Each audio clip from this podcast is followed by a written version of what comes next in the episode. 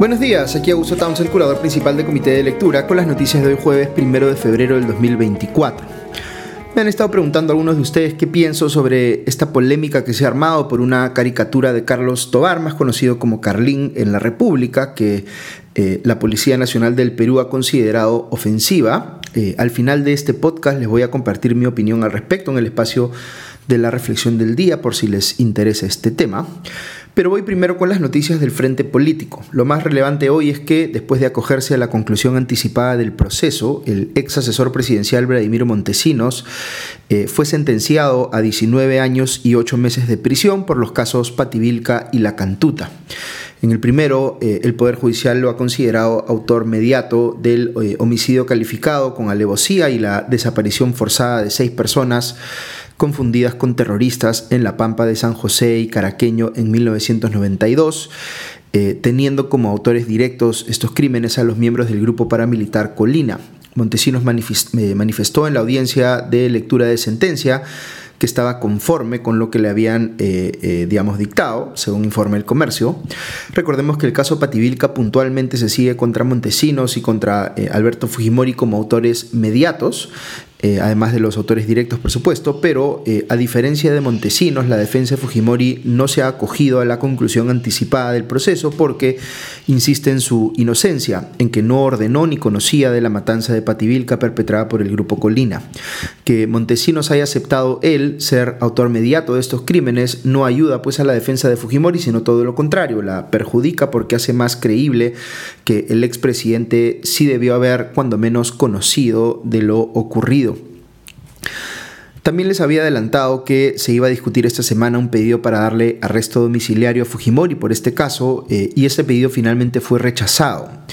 Eh, lo que sí se le impuso al expresidente es un impedimento de salida del país por nueve meses. El juzgado correspondiente consideró, según leo en el comercio, que eh, dado que Fujimori tiene resguardo policial oficial, no existe pues un riesgo alto de fuga y su estado de salud complicado lo hace pues más improbable aún. En el caso de otro eh, presidente con acusaciones o expresidente con acusaciones muy serias de corrupción, es decir, Martín Vizcarra, del quien, de quien hemos estado hablando esta semana, eh, ha estado saliendo eh, en varios medios para intentar desacreditar la investigación del equipo especial de fiscales contra la corrupción en el poder, EFICOP,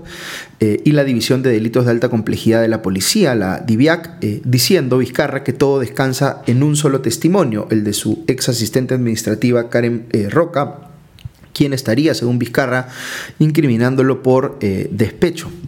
Pero a medida que se va conociendo más sobre el sustento que utilizó la Fiscalía para convencer al juez eh, Chávez Tamaris de autorizar el operativo que llevó a la captura de varios exfuncionarios del gobierno de Vizcarra,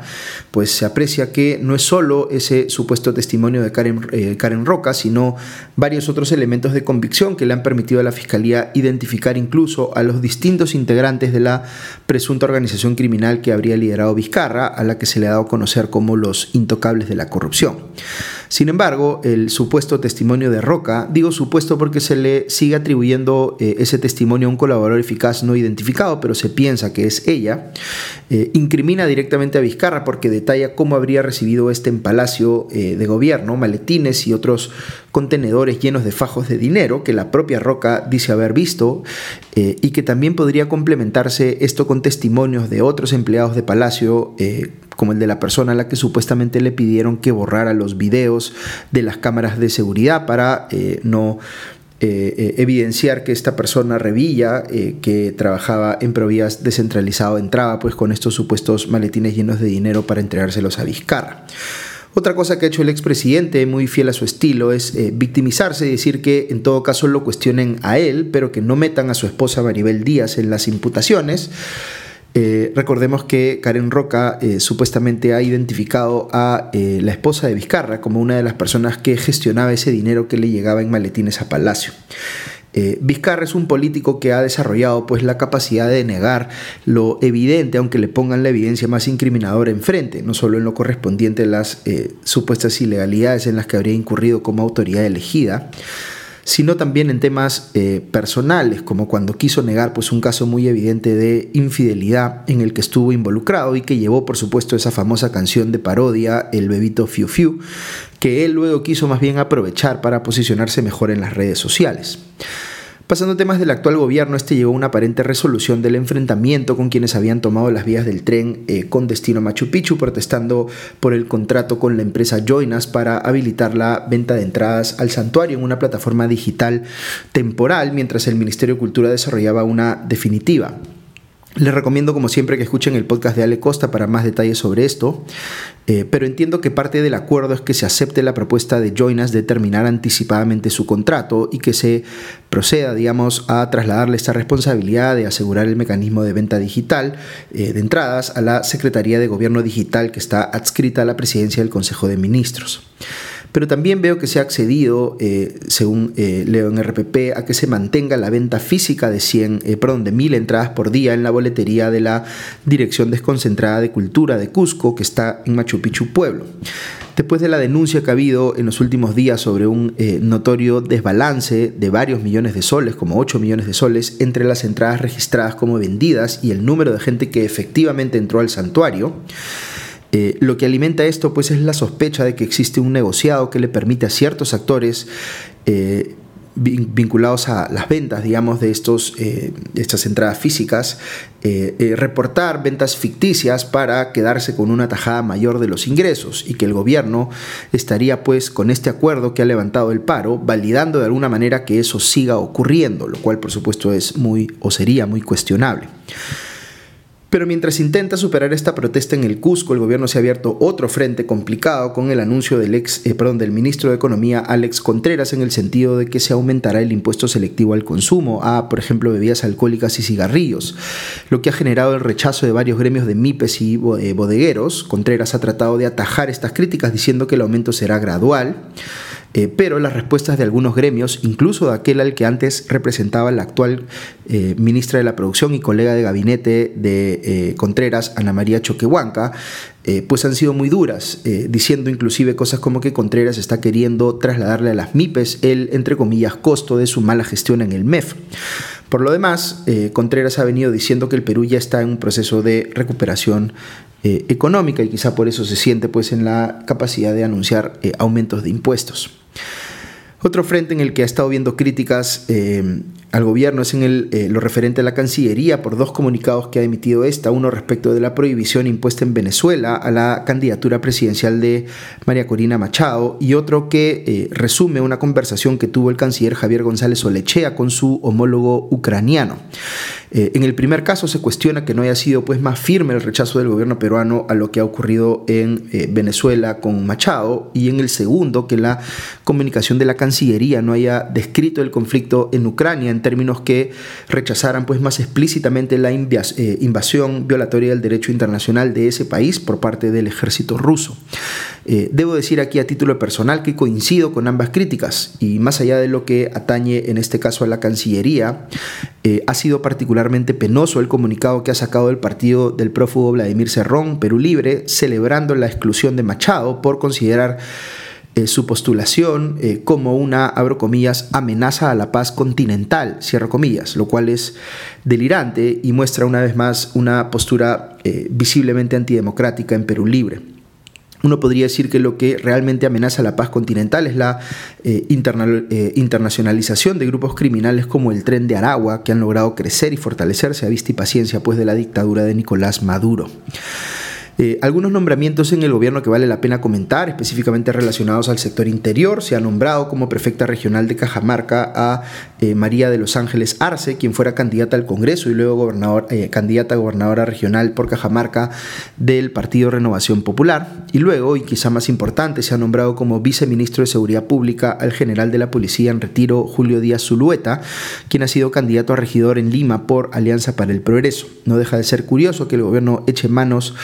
eh, de cuadros de otros partidos con los cuales pues busca mantener una relación colaborativa en el Congreso, pero siempre hay que ver, por supuesto, si son personas con las capacidades requeridas. Esto es especialmente relevante en la designación del nuevo viceministro de Seguridad Pública, que es uno de los cargos más trascendentales del gobierno hoy en día por el enorme problema de inseguridad ciudadana que padecemos. Eh, dicho de otro modo, de todos los eh, viceministerios, con el que es más peligroso hoy no ser meritocráticos es con el de seguridad pública. Finalmente, respecto de la suspendida fiscal de la Nación, Patricia Benavides, veo que ha denunciado a Marita Barreto, eh, jefa del equipo especial de fiscales que investiga la corrupción en el poder, EFICOP, y al coronel Harvey Colchado de la DIVIAC por supuesto abuso de autoridad, omisión de funciones, fraude procesal, falsedad ideológica, falsedad genérica y otros delitos. Todos estos supuestamente cometidos en el marco de la eh, investigación en su contra. Eh, dice el abogado de Benavides que el congresista que sirvió como informante de FICOP habría eh, él o ella eh, cometido un delito y por ser congresista no le correspondía investigarlo a una fiscal del rango de Barreto. Así que, en opinión de este abogado, todo quedaría anulado por esa supuesta irregularidad. Este es un argumento a mi criterio bien jalado de los pelos, pero es otro frente que abre la defensa de Benavides, como las múltiples acciones de amparo que ya interpuso, para ver si logra pues, un fallo favorable. También ha dicho el abogado de Benavides, eh, Cristian Salas, que estas eh, denuncias, abro comillas, no van a entorpecer en lo absoluto la investigación a cargo de la doctora